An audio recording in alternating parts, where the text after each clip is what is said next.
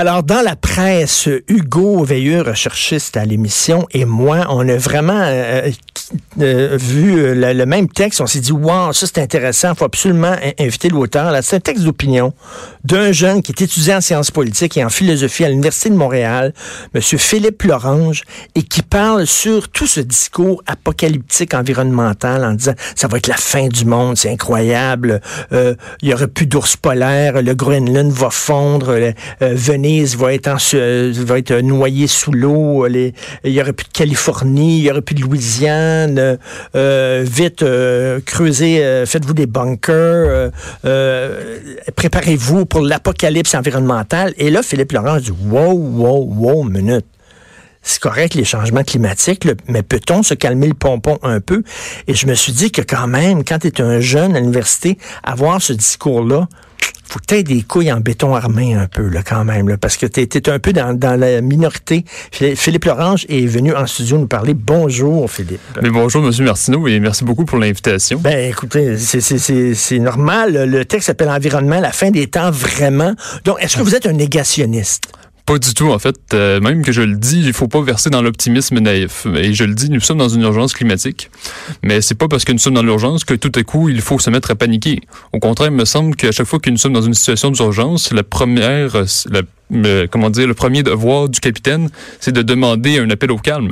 Et non pas de dire, euh, de dire paniquer, courir partout. Ben non, voyons donc. Il faut prendre le temps de réfléchir, il faut être calme. Parce que vous, vous êtes bon étudiant en sciences politiques, ça le dit sciences politiques.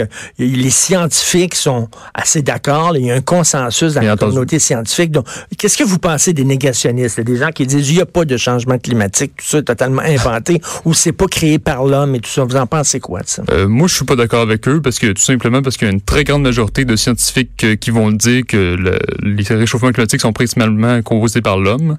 Donc, je crois que, évidemment, on, on, doit les laisser parler. Je crois, je suis pas contre la liberté mmh. d'expression. On doit les laisser parler. Euh, il y a matière à débat sur, euh, certes, sur, sur certains enjeux, sur certains sujets, à savoir est-ce que vraiment, dans ce cas-ci, c'est vraiment l'homme qui est responsable de telle, euh, de telle situation, etc.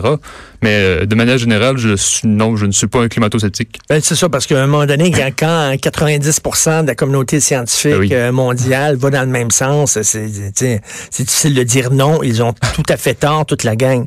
Sauf que là où vous en venez, là, vous dites, est-ce que vous croyez que c'est devenu comme une sorte de religion? Tout à fait. En fait, j'ai l'impression qu'on est, on est passé du pêcheur originel au pollueur originel. C'est-à-dire qu'on ne voit plus l'homme comme euh, une forme, comme un héritier ou comme un citoyen. On le voit d'abord et avant tout comme un pollueur. Et de ce fait même, euh, c'est là que qu'il commence à y avoir des, euh, des idées qui étaient très marginales il y a quelques années et qui deviennent de plus en plus populaires, comme l'idée qu'il faut ne plus faire d'enfants. Oui. Ou même, en France, il y a un essayiste qui a publié Permis de procréer, dans lequel il, euh, il défend l'idée qu'il faudrait qu'il y ait un permis mondial, que chacun ait euh, un, nombre X d'enfants maximum pour, procréer, puis s'il veut en faire d'autres, faut qu'il paye. OK, comme, comme les, les banques là, de, de, de... Quasiment, oui les, les, banques, c'est-à-dire euh, des, des, permis de polluer là, en disant là, je vais payer tant, puis ça va me permettre de, de, prendre l'avion euh, X fois par année. Oui. Et vous savez, c'est pas marginal comme idée, parce que j'ai plusieurs amis qui me disent euh, moi je veux pas faire d'enfants, ou je veux juste adopter, ou je veux en faire moins, un petit peu moins. Mais je me dis c'est quand même fou parce qu'au Québec, il me semble qu'une petite nation française en Amérique qui est entourée par les anglophones, il me semble qu'il faudrait que cette petite nation fasse des enfants, justement. Mais là, l'idée derrière, c'est que l'homme est un parasite mhm. qui est dangereux pour la planète et même, là, si on pousse cette idée-là jusqu'au bout, puis il y a des écolos qui le font en disant, ben, il faudrait se débarrasser de l'homme quasiment, là. Sauf que... c'est parce qu'on veut une belle planète, une planète propre, une planète euh, qui, qui, est agréable où ils vivent parce qu'on va vivre dessus, parce qu'on va en profiter.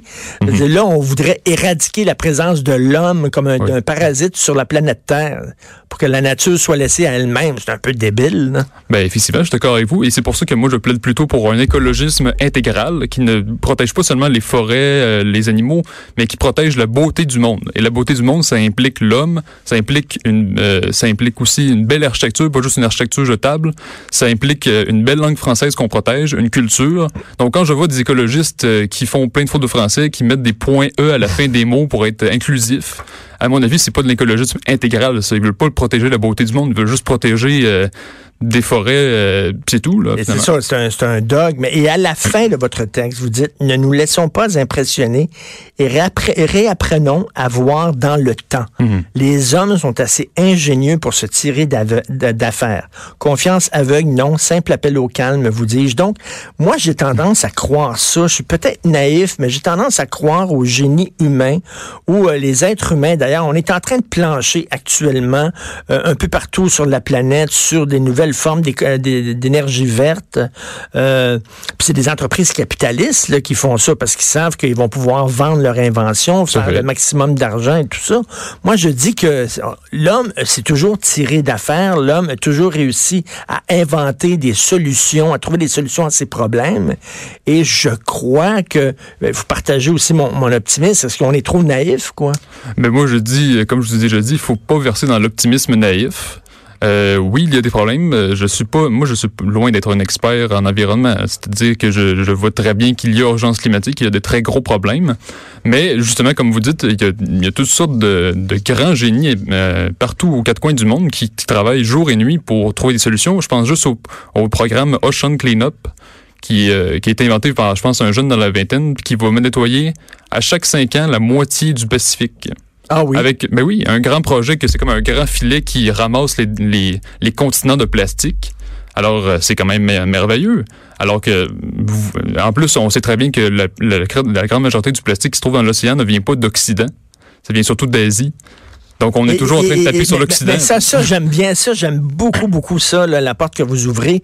Parce que, par exemple, il faut faire moins d'enfants. Mais le problème de la surpopulation n'est pas un problème occidental. Au contraire, on le sait. Là, veut dire, euh, on, on, fait venir des immigrants parce qu'on est en pénurie de main-d'œuvre ah et tout ça. Donc, le problème de surpopulation, c'est un problème qui, qui en, en Orient, mm-hmm. dans les pays du tiers-monde et tout ça. Nous ne sommes pas responsables de ça.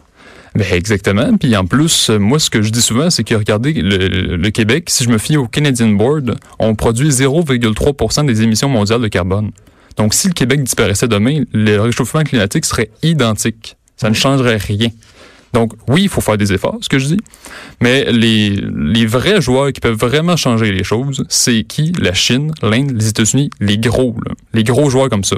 Nous, moi, je dis, c'est que faut pas, faut pas verser comme dans une espèce de... C'est ça, le catastrophisme nous, nous oblige à faire de l'environnement l'enjeu numéro un et tout le reste va à côté. Et ça me fait penser d'ailleurs à Dominique Champagne, qui a dit dans le Devoir cette fin de semaine, qui a dit la laïcité, ça c'est pas un vrai enjeu. Il me semble que le foulard islamique c'est pas un vrai enjeu, c'est juste l'environnement qui compte.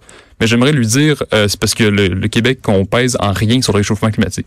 Donc notre but au Québec, c'est de c'est pas de c'est pas de toujours parler de l'environnement, c'est de montrer l'exemple, mais c'est tout. Hmm. On est limité à ça, montrer l'exemple, c'est tout. C'est ça, c'est le, gros problème, comme vous dites, c'est la Chine, c'est hmm. l'Inde et tout ça. Là. Et en même temps, comment on peut dire, par exemple, aux Chinois et aux Indiens, euh, vous ne pouvez pas acheter d'automobile alors que nous, pendant des années, nous, on en a acheté, on en a profité, on a profité de ça. Puis on dit, vous, vous avez pas le droit de profiter de, de, de, choses dont nous, nous avons profité pendant tellement d'années. Euh, c'est un peu absurde. Et il y a un côté aussi, je pense, contre-productif au discours apocalyptique. Parce qu'à un moment donné, quand tu dis, OK, tout est joué, c'est la fin du monde, il n'y a rien à faire, le sentiment que tu as, c'est que tu baisses les bras. Mhm. Tu ne fais plus rien. Donc, euh, à la limite, là, à force de dépeindre l'avenir comme étant épouvantable, ils se tirent un peu dans le pied, les environnementaux, non? Mais vous avez tout à fait raison. D'ailleurs, on a vu euh, récemment, dans les, dans les derniers mois, j'ai vu un phénomène dans les médias qui s'appelle l'éco-anxiété. Et ça, c'est l'idée que, ben, en fait, c'est un phénomène qu'on voit de jeunes qui commencent à faire de l'anxiété parce qu'ils ont peur pour l'avenir de la planète. Et moi, je vous garantis, je vous prédis, M. Martineau, que d'ici un an, on va voir des travailleurs, des étudiants qui vont demander des absences à l'école ou au travail pour éco-anxiété avec un billet du médecin. J'en suis, suis, assuré. Ça m'étonnerait pas. tu sais, quand on voit tous les textes dans tous les journaux depuis quelque temps où les jeunes sont de plus en plus anxieux, ah ils sont sur les antidépresseurs, mm-hmm. tout ça, mais doit-on vraiment s'en surprendre? On n'arrête pas de leur, de leur parler de fin du monde. Euh, puis, puis les films, euh, les films américains, les gros blockbusters, c'est tout le temps la fin du monde. Toujours, ça prend des super héros pour euh, sauver l'humanité, sinon ça va à notre perte. Donc l'éco-anxiété, c'est très drôle ça. Mm. Comment vous vous sentez vous? Vous êtes, vous êtes un, un, jeune. Quel âge vous avez? 19 ans. 19 ans? OK, wow, je vous lève mon chapeau, vraiment. là. Alors, étudiant en sciences politiques et philosophie à l'Université Laval, euh, de Montréal, vous avez un discours qui détonne de, de, de, de l'ensemble de, de, de, votre génération, non? Quand même. je dirais que la majorité de mes amis sont au Québec solidaire. Puis vous parlez encore? Bien, bien entendu, ils sont assez ouverts d'esprit, je crois. Ah ben là, c'est bien. Ben, ce que vous trouvez, ils disent, ah, euh, Philippe, il, est gentil, mais il est un petit peu sur la mauvaise traque, il faut le ramener. Oui, c'est toujours ça. Souvent, euh, je, me fais dire que j'ai des opinions arrêtées ou que, bon, je suis trop intense ou bon, enfin. Mais bon, il faut, toujours rester calme, euh, toujours rester euh, bon. Mais il faut, il faut discuter là aussi. C'est ça, exactement. C'est important de, de, discuter. Vous n'êtes pas mis au banc de la communauté étudiante là, euh, Non, pas l'Université de Montréal, parce que l'UDM, c'est plus euh, c'est plus calme, si on veut dire. Là. Je suis pas euh, dans, l'épicentre des luttes sociales comme l'UCAM. Oui, oui, oui. OK. Vous n'avez pas de safe space? Ou non, non, non. Je suis pas, dans la liste noire de la fèche ou je sais pas. Là. OK. Il n'y a pas des photos de vous avec des dards que les gens vous, non, non, vous envoient. Là heureusement. Mais, mais euh, donc, pourquoi vous avez écrit ce Ben, en fait, c'est parce que euh, une civilisation, en fait, moi, j'aime beaucoup, je ne sais pas si vous connaissez la philosophe française Chantal Delsol, qui écrit parfois au Figaro. OK. Je sais plus dans la guide de ses livres, mais elle disait une nation, toutes les nations, toutes les collectivités doivent se, se concevoir comme éternelles. Tandis qu'un individu, ça se voit comme mortel, il sait qu'il va mourir, et en fonction de cela, il vit, il fait son existence en fonction qu'il y ait une fin. Mais toutes les nations vivent comme s'ils étaient éternels. C'est pour ça qu'on dit la France éternelle. Donc, et qu'une nation ne peut pas vivre en se disant, ben, on a une date de péremption, euh, sinon, à un moment donné, euh, tu, tu, ne fais plus rien. Là. Exactement, parce que justement, les, les, nations doivent se projeter très loin dans le temps pour, euh, comment dire, pour, euh, pour avoir une œuvre civilisationnelle, pour, pour avoir un projet national. Et je crois que la civilisation occidentale, cette, cette espèce d'idée qu'il y a toujours une fin du monde qui s'en vient, ça montre un peu, c'est un, un, signe du déclin de la civilisation. Parce que si vous regardez par exemple de confiance en soi, d'un manque de confiance dans tes ressources, d'un manque de mhm. confiance dans ton génie, dans ton inventivité. Oui. Puis aussi, regardez le monde musulman, par exemple. Quand on écoute les grandes élites, euh, on va le dire, là, islamistes radicales, les ayatollahs, ils vont parler en termes de siècles et de millénaires.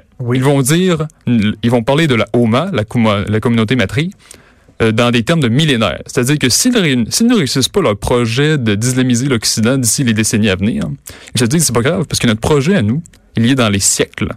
Nous, là, on pense en termes de millénaires. Ils se projettent dans le temps. Très loin, oui. Tandis que les Québécois, nous, on se dit, ah ben pourquoi se battre pour la langue française? On va s'assimiler, ça va pas être plus grave. Non, mais la société occidentale vit comme un déclin. Oui, c'est ça. frère arrête pas d'en parler. On est comme en dépression, là. Tout Finalement, nous on est incapable de se projeter dans l'avenir. Mm-hmm. Puis pourtant, si on a relevé là, des, des, des, grands, des grands défis au cours de notre existence, là, euh, mm-hmm. en Occident, on a relevé des grands défis. On est capable de relever ce défi-là.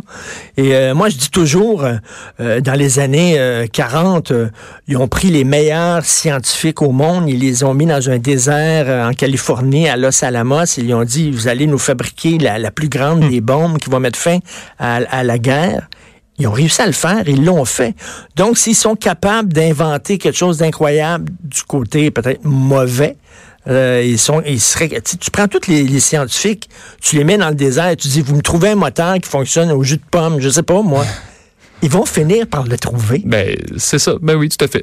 Donc moi, je, je, partage une certaine confiance et aussi, ben, c'est ça, je crois que c'est important pour les années à venir de, de pourfendre ce dogme écologiste parce qu'il y, y, a plusieurs écologistes qui ont toutes sortes, toutes sortes de points de vue. Tu sais, je ne sais pas si vous avez vu dans, dans Le Point, il y avait un excellent article qui s'intitulait « Soyez écolo, prônez le nucléaire » dans lequel c'était un écologiste pragmatique du nom de Michael Schellenberger, euh, qui était désigné héros de l'environnement par le Time Magazine. Et il disait justement que l'une des meilleures énergies, c'est le nucléaire. Parce que, par exemple, les déchets nucléaires qu'on n'arrête pas de critiquer, on peut, on peut, euh, un pays comme la Suisse qui en fait depuis 45 ans l'énergie nucléaire, on peut mettre tous les déchets dans un endroit aussi gros qu'un terrain de basketball. Alors, ça prend pas tant de place. Parce que dans les années 70, on l'a mal fait. L'énergie nucléaire ah, c'était assez ça, C'était ses débuts de ça, puis il y a eu des mhm. erreurs, etc. Mais on a appris de nos erreurs. Maintenant, c'est une, c'est une industrie qui est sécuritaire. Et en terminant... Je l'oublier, c'est important. et un des problèmes aussi avec le discours apocalyptique, c'est que tu sais, les sectes là, qui mhm. disent le 23 avril prochain, c'est la fin du monde, puis ça arrive jamais, c'est qu'à un moment donné, les gens arrêtent de te croire. Et par exemple, le premier film de Al Gore, il prédisait des choses qui se sont jamais avérés, là. Hmm. qui sont pas qui sont pas arrivés, les prédisaient des, des catastrophes, puis tu regardes ça aujourd'hui, puis tu te dis ben ben non, il était trop, il, il, était, il était trop apocalyptique. Ben c'est ça, vous avez tout à fait raison. Puis regardez dans l'article, je faisais aussi référence à René Dumont, qui était un candidat à la présidentielle française dans les années 70, qui prenait un verre d'eau en disant très bientôt nous en nous n'aurons plus. Et pourtant aujourd'hui nous ne manquons pas d'eau. Évidemment, il y aura peut-être des guerres d'eau en Afrique, mais nous ne manquons pas d'eau euh, pour les décennies à venir. Vous pouvez euh, lire le texte de Philippe Lorange, La fin des temps, vraiment euh, sur le site internet de la presse. Hey, 19 ans. C'est fantastique. Merci beaucoup. Vraiment, c'est vrai. Là, vous êtes ouvert d'esprit, vous êtes brillant. Euh, continuez. Vous voulez faire quoi plus tard? Euh, ben, j'aimerais être prof de philo, puis peut-être un jour, quand je l'entendrai, euh, l'appel de la patrie euh, me lancer en politique. Ah oui? oui. Okay, si je suis encore vert, je voterai pour vous. Alors, Philippe, Philippe Lorange, étudiant en sciences politiques et en philosophie à l'Université de Montréal. Ça me donne confiance dans la jeunesse. On s'en va tout de suite à la pause. Écoutez Politiquement Incorrect. Politiquement incorrect. De 10